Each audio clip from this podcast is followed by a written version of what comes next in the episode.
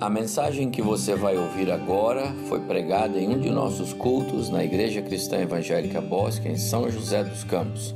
Ouça atentamente e coloque em prática os ensinos bíblicos nela contidos.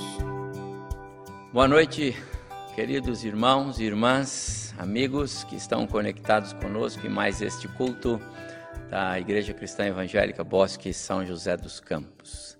Que a graça e a paz do nosso Senhor e Salvador Jesus Cristo alcancem vocês e os seus nesta noite. Conforme falei pela manhã, esta é a décima semana de cultos online. Já se foram dez domingos, sem os irmãos aqui, sem as crianças. Acreditem, vocês fazem muita falta para nós, os pastores que é, aqui é, estamos pregando a palavra. Mas não me canso de louvar ao nosso Deus pelos recursos que a internet nos oferece. Graças a Deus pela tecnologia disponível, é? que nos permite cultuarmos ao Senhor mesmo à distância. E hoje é um domingo especial, eu já falei sobre isso pela manhã. Décimo domingo, vigésimo culto agora à noite, não é? mais de 50 hinos e cânticos que nós é, conseguimos reproduzir, cuidadosamente escolhidos e reproduzidos, e eu sou grato a Deus. Já fiz essa, essa menção pela manhã, mas eu quero é, reiterar aqui a minha gratidão a vocês, irmãos queridos, que nos ajudam, os meus colegas pastores que estão aqui expondo a palavra comigo, pastor Abimael, pastor André, é, muito obrigado. É, obrigado aos professores de escola bíblica que ao longo da semana se agitam fazendo é, aulas, é, os líderes de ministério, todos os líderes de ministério, sem exceção. Obrigado aos irmãos que estão nos ajudando nesta área. O meu muito obrigado ao presbítero Luciano e Egliane, que é, trabalham arduamente nesse período para garantir que os nossos cultos sejam produzidos. Eles é que fazem as gravações, estão sempre aqui atrás das câmeras, gravando, fazendo a, a reprodução e nos domingos, nos horários de cultos, mantendo a fidelidade de transmitir de forma que tudo chegue para a glória de Deus nos nossos lares. Eu quero dizer muito obrigado a todos vocês, irmãos e irmãs, que de alguma forma tem trabalhado para que esses cultos alcancem o seu objetivo, que é a pregação da palavra, que é o compartilhar da palavra, chegando até a casa dos nossos irmãos. E eu tenho que dizer que os nossos cultos chegam muito longe. É, são outros países onde a mensagem chega, recebemos isso dos irmãos, esse retorno, e eu sou muito agradecido por isso, pela quantidade de reprodução posterior que esses nossos cultos, depois gravados, eles estão chegando na casa de muitas pessoas. Eu sou muito grato a Deus por todos vocês, irmãos queridos, que têm trabalhado para o Senhor. Eu quero convidar você agora para abrir a sua Bíblia comigo é, no Salmo de número 56. Eu vou usar dois salmos hoje para a nossa é, reflexão, e são dois salmos escritos por Davi. E o primeiro que eu quero ler alguns versos é o Salmo 56. Abra sua Bíblia comigo, por favor, Salmo 56. Eu vou ler dos versos, eh, do verso 1 até o verso de número 4. Salmo de Davi 56, e diz assim: Tem compaixão de mim, ó Deus, porque muitos são os que me perseguem e me oprimem a todo momento. Os meus inimigos nunca param de me oprimir. São muitos os que me atacam, ó Altíssimo. Mas quando sinto medo, ponho toda a minha confiança no Senhor. Confio em Deus e lhe agradeço pela sua promessa. A minha confiança está em Deus. O ser humano não pode me fazer mal. Vamos orar? Muito obrigado, Senhor nosso Deus, pela tua palavra. Muito obrigado, Senhor Deus, pelas promessas do Senhor. Muito obrigado, Senhor, pela tua bondade, pelo teu amor. Muito obrigado a Deus, porque o Senhor é um Deus fiel, fiel ao Senhor mesmo, em cuidar de nós, em nos amparar, em nos assistir, em estar ao nosso lado, mesmo nos momentos difíceis, nas aflições, mesmo quando as adversidades chegam. Muito obrigado. Quero agradecer ao Senhor mais uma vez por esse culto, por essa marca que atingimos hoje de dez semanas transmitindo cultos fielmente.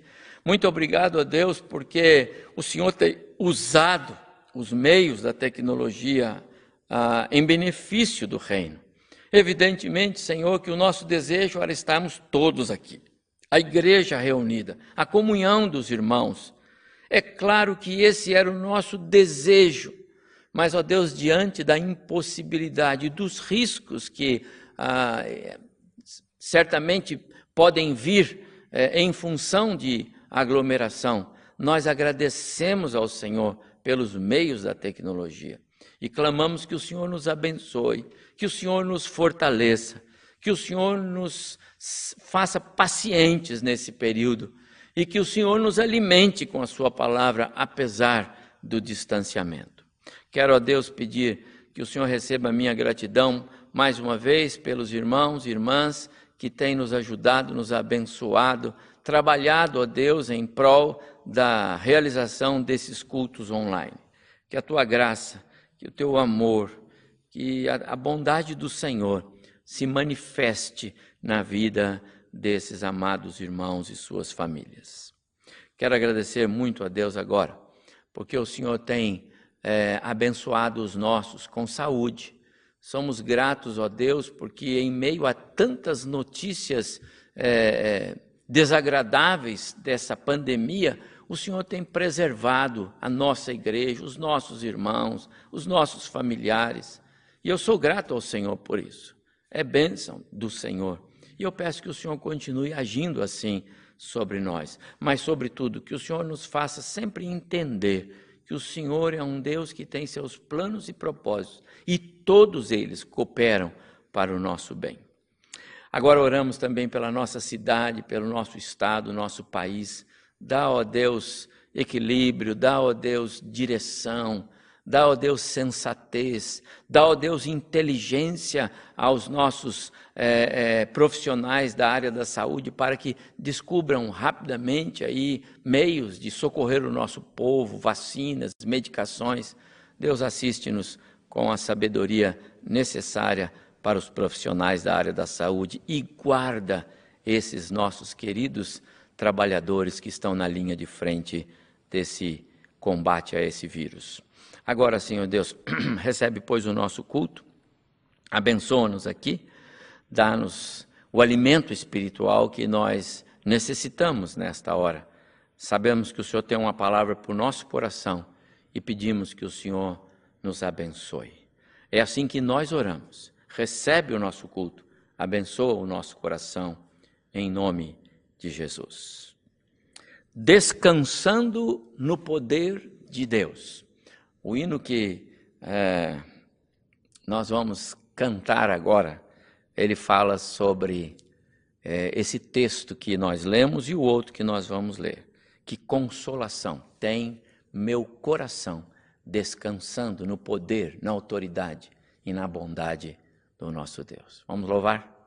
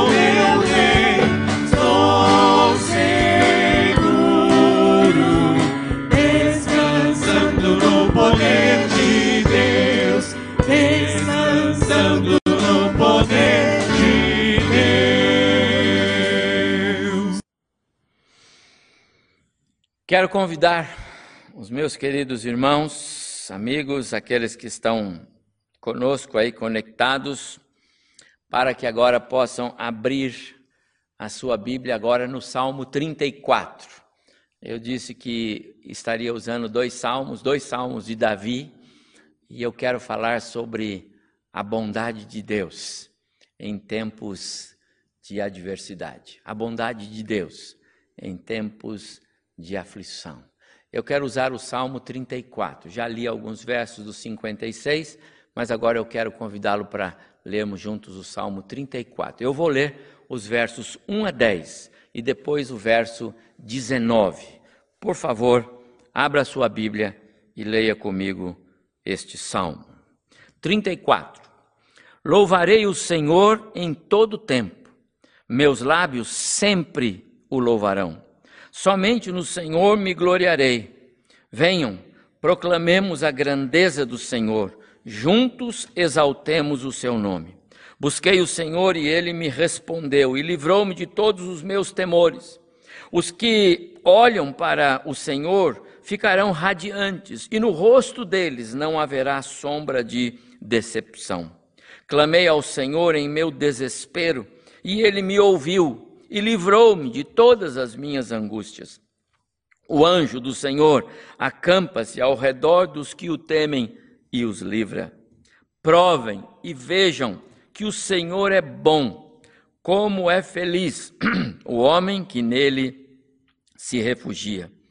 Temam o Senhor, vocês que lhe são fiéis, pois os que o temem terão tudo de que precisam.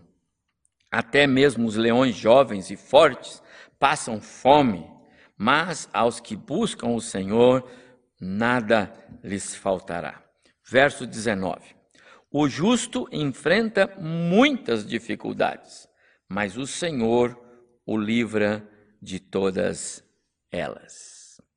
Vou destacar dois versos deste Salmo 34. O verso 8 Provem e vejam como o Senhor é bom. E o verso 19: O justo enfrenta muitas dificuldades, mas o Senhor o livra de todas elas. E vou destacar dois versos do Salmo 56 que lemos no início. Verso 3 e 4. Quando estou com medo, eu confio em ti, ó Deus Todo-Poderoso. Confio em Deus e o louvo pelo que ele tem prometido.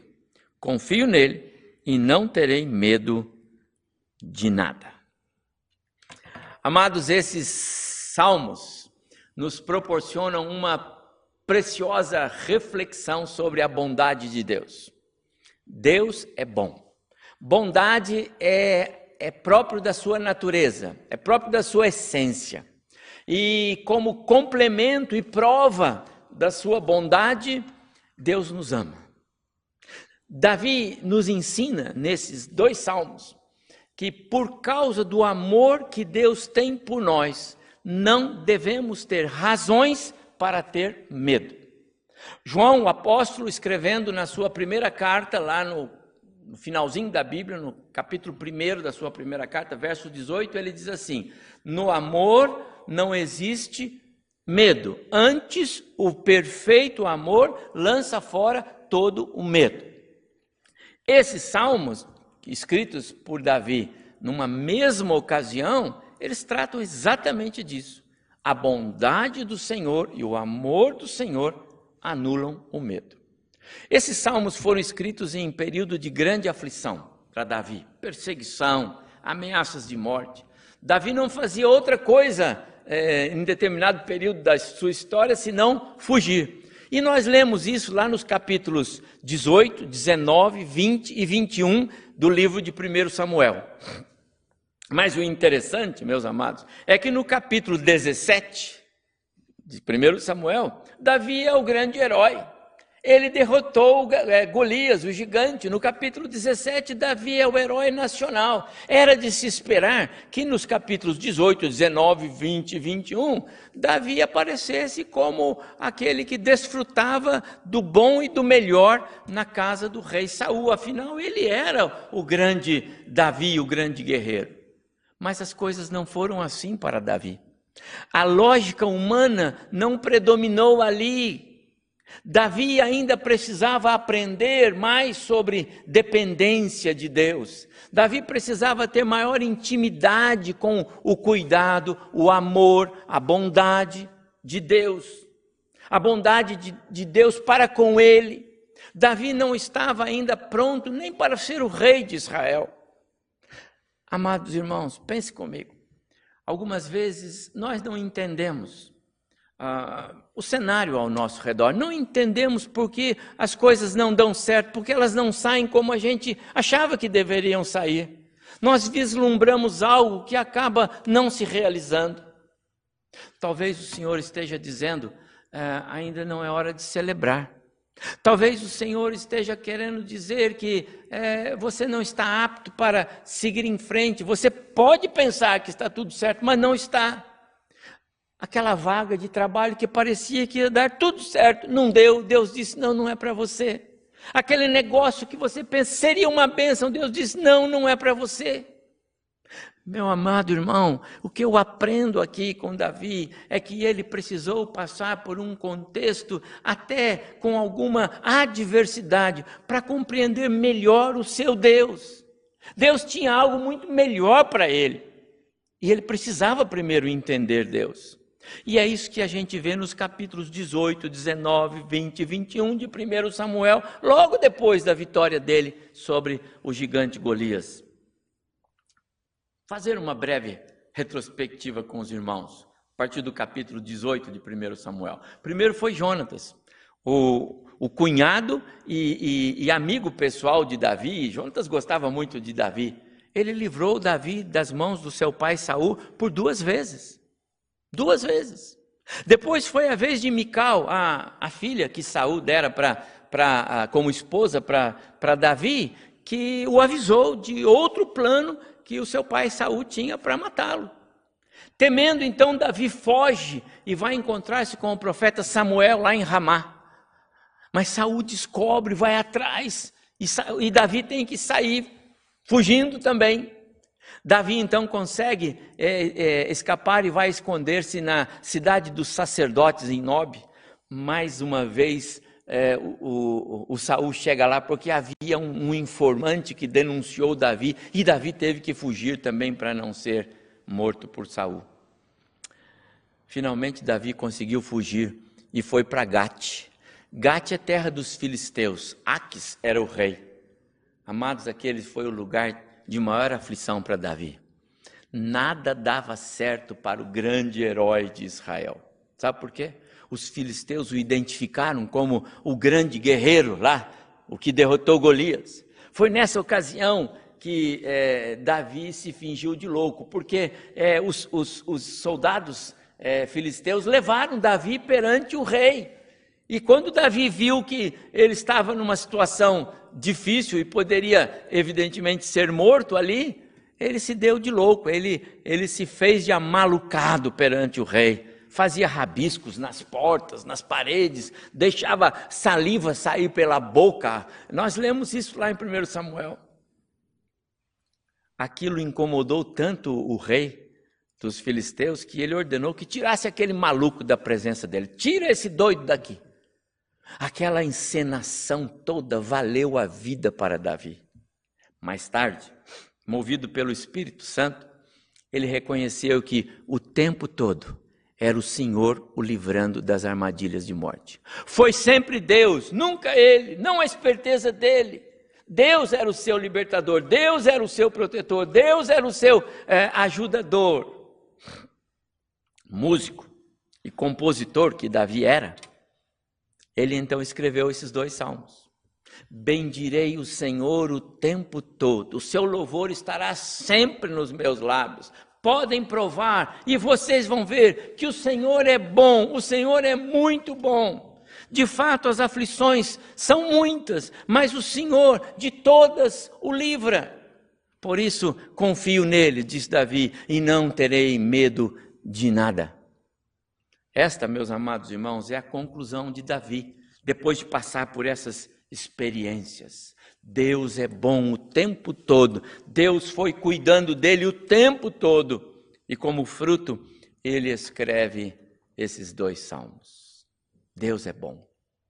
Sabe, não é incomum ouvirmos pessoas questionando a bondade, o amor de Deus. Basta alguma tragédia e lá vem alguém fazendo juízo. Onde está Deus? Lembram-se da, do ocorrido em 11 de setembro de 2001 nos Estados Unidos? Quando aquelas duas torres desabaram, as torres gêmeas? Por ser o, os Estados Unidos um país cristão, o que mais se ouvia era: onde está Deus? Onde estava Deus na manhã de 11 de setembro de 2001, quando a tragédia aconteceu? Onde estava Deus quando milhares de pessoas estavam morrendo soterradas naqueles prédios e outras centenas nos aviões que foram atirados contra os prédios e contra outros lugares lá nos Estados Unidos? Sabe, sempre diante da extrema aflição de oprimidos, de milhares que morrem por desnutrição, que morrem nas filas dos hospitais, por catástrofe, como agora em especial estamos vivendo essa nossa pandemia, é, tantas pessoas morrendo, milhares de pessoas morrendo pelo Brasil e pelo mundo afora, logo vem alguém querendo é, questionar: onde está Deus? Sempre teremos alguém por aí, meus amados irmãos, querendo desconstruir e desqualificar o amor, a bondade, a misericórdia de Deus, por causa dos contextos amargos deste mundo. Dizem: se Deus é um Deus de amor, um Deus de bondade, por que Ele não estende a sua mão, mão de poder, e faz cessar o sofrimento? Seria justo, meus amados irmãos, responsabilizar Deus, seria justo colocar a bondade de Deus em xeque por causa dessas coisas que acontecem? Quando eu leio no livro de Gênesis, eu vejo que Deus, quando ele concluiu a criação, ele disse: é tudo muito bom. Meus amados irmãos, o Criador fez tudo certo. Deus criou vida e não morte. Deus pôs fôlego de vida nos seres humanos e não sentença de morte. Deus criou o homem para dominar sobre todas as coisas e não para ser dominado. Deus deu aos seres humanos o direito de liberdade e não de cerceamento. Deus pôs alegria no coração do homem, não medo, aflição ou pavor. Meu prezado irmão, meu amigo, as obras más deste mundo não procedem de Deus, elas vêm do coração do homem vem da ganância, da corrupção, das ações inconsequentes, malignas que emanam da vontade do próprio homem. Elas são próprias de um mundo que deu as costas para Deus. Mas eu quero dizer aos irmãos que, mesmo diante dessa realidade terrível, cruel, Deus continua sendo muito bom.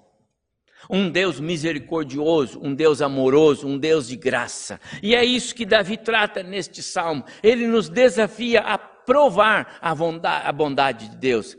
Por isso ele diz: provem e vejam como Deus é bom. Algum tempo depois, é, o profeta Naum também é, escreve sobre a bondade de Deus. Naum, capítulo 1, versículo 7.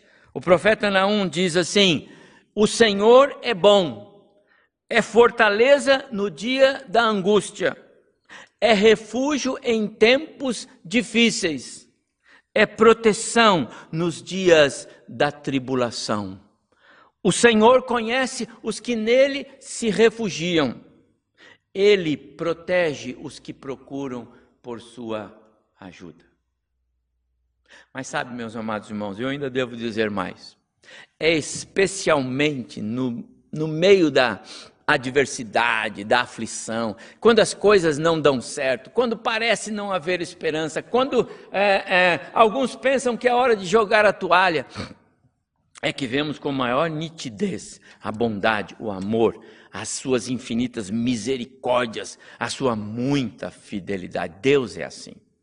E este, meus amados, é o testemunho de Davi nesses dois salmos que lemos.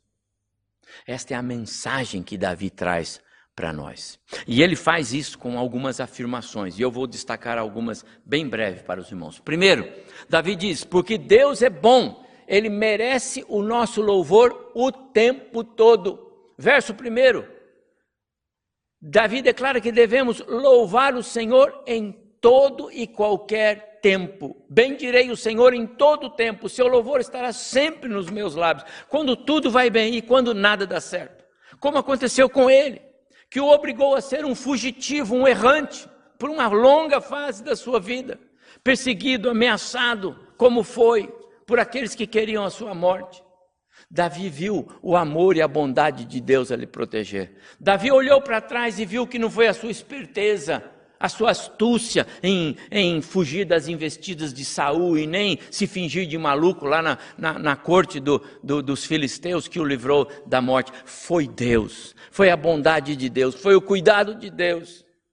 E é por isso que ele diz: adorem a Deus o tempo todo, em todo o tempo. Irmãos, a nossa vida deve ser um hino de louvor a Deus em todo lugar, aqui na igreja, na família, no trabalho, eh, na escola, nas lutas, nas quarentenas, no meio da pandemia. A Bíblia manda a sermos adoradores e louvarmos ao Senhor. Alegrem-se no Senhor, a Bíblia nos diz porque Ele é o Deus que livra, o Deus que salva, o Deus que socorre. Ele merece o nosso louvor. Mas Davi também diz, em segundo lugar, porque Deus é bom, Ele coloca os seus anjos ao nosso redor para nos livrar. Verso 7. O anjo do Senhor acampa-se ao redor dos que o temem e os livra. Meus amados irmãos, eu confesso que eu não sei como Deus faz isso. Eu não sei. Não estou vendo anjos aqui, não sei como é. Mas vocês estão lembrados de Daniel lá na Babilônia? Depois de passar a noite toda na cova dos leões famintos, Daniel disse para o rei é, Dario: O meu Deus enviou o seu anjo e fechou a boca uh, aos leões. Daniel capítulo 6, versículo 22, você vai ler. Daniel nunca esteve só naquela cova de leões. Havia um anjo do Senhor lá, literal. Querem ver outro exemplo? Houve um tempo em que os assírios ameaçavam atacar e arrasar Jerusalém e Judá, porque eles eram muito mais fortes do que os israelitas. Então Ezequias, que era o rei, buscou o Senhor, clamou ao Senhor. E nós lemos em 2 Reis, capítulo 19, verso 35. O Senhor enviou o seu anjo, e com a sua espada, o anjo do Senhor, numa só noite, matou 185 mil soldados assírios. Não sei como o anjo fez isso. Não posso imaginar como o anjo fez isso. Mas a Bíblia está dizendo que um anjo do Senhor foi lá e 185 mil soldados assírios foram dizimados. Amados irmãos, Deus é muito bom. Ele atende, ele ouve. Esta é a convicção de Davi. O anjo do Senhor acampa-se ao redor dos que o temem e os livra. Nós temos que experimentar isso. E é por isso que no verso 4 do Salmo 34, Davi diz: Busquem o Senhor, porque Ele é o Deus que livra, Ele é o Deus que salva, Ele é o Deus que está pronto para nos socorrer. Mas em terceiro lugar, Davi diz assim: Porque Deus é bom, Ele supre cada uma das nossas necessidades. Verso 10 do Salmo 34, ele diz: Até os leõezinhos sofrem necessidade e passam fome, porém aos que buscam ao Senhor, bem nenhum lhes faltará.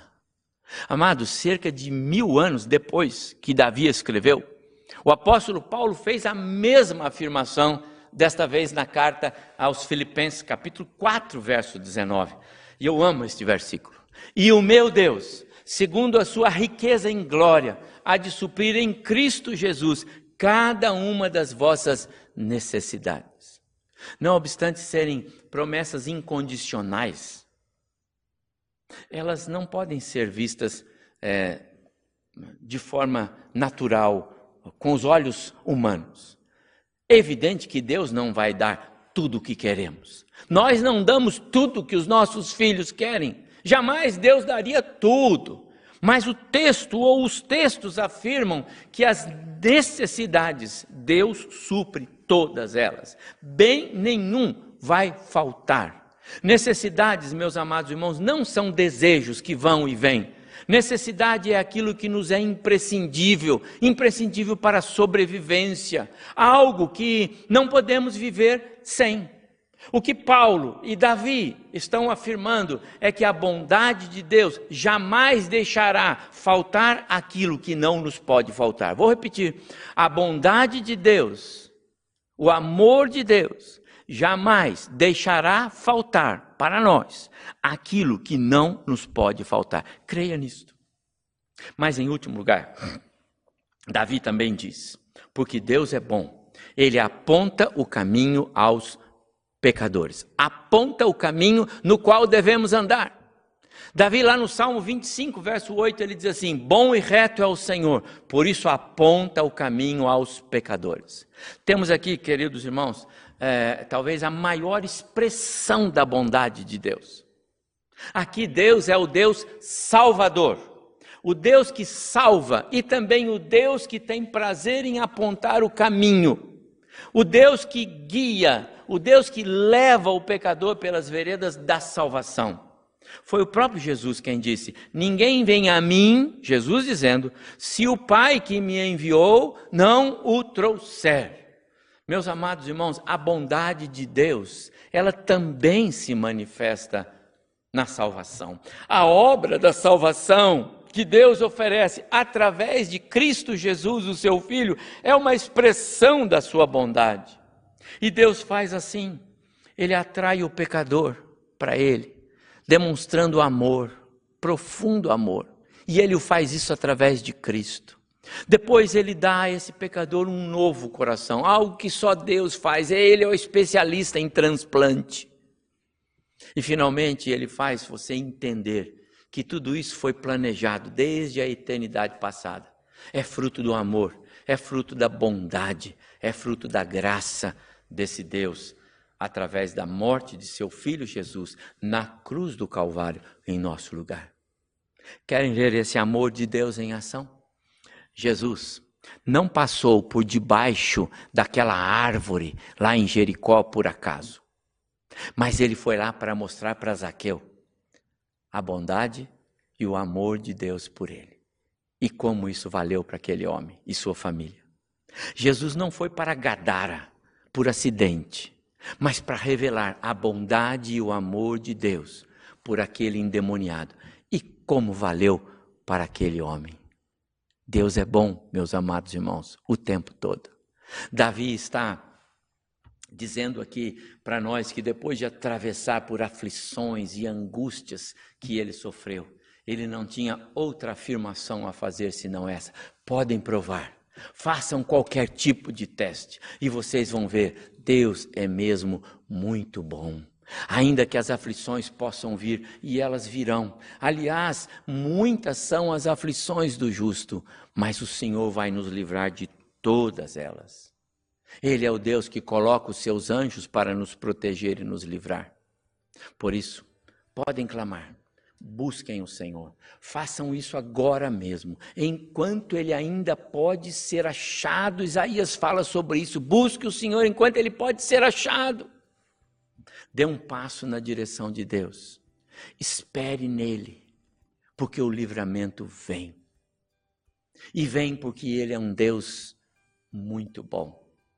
Bondade é próprio da, da natureza de Deus. Ele provou essa bondade. Ele provou o seu amor ao nos dar Jesus Cristo naquela cruz para nos salvar. Pense nisto. Cristo é a mais perfeita expressão da bondade de Deus. Cristo é a mais perfeita revelação do amor de Deus por nós. O que nós precisamos fazer é deixar que essa bondade e esse amor dê sentido à nossa vida. Deixar que essa bondade e esse amor sejam reais em nossa vida. Faça isto. Consolem-se, animem-se encorajem-se uns aos outros com estas palavras. Que o Senhor nos abençoe. Amém.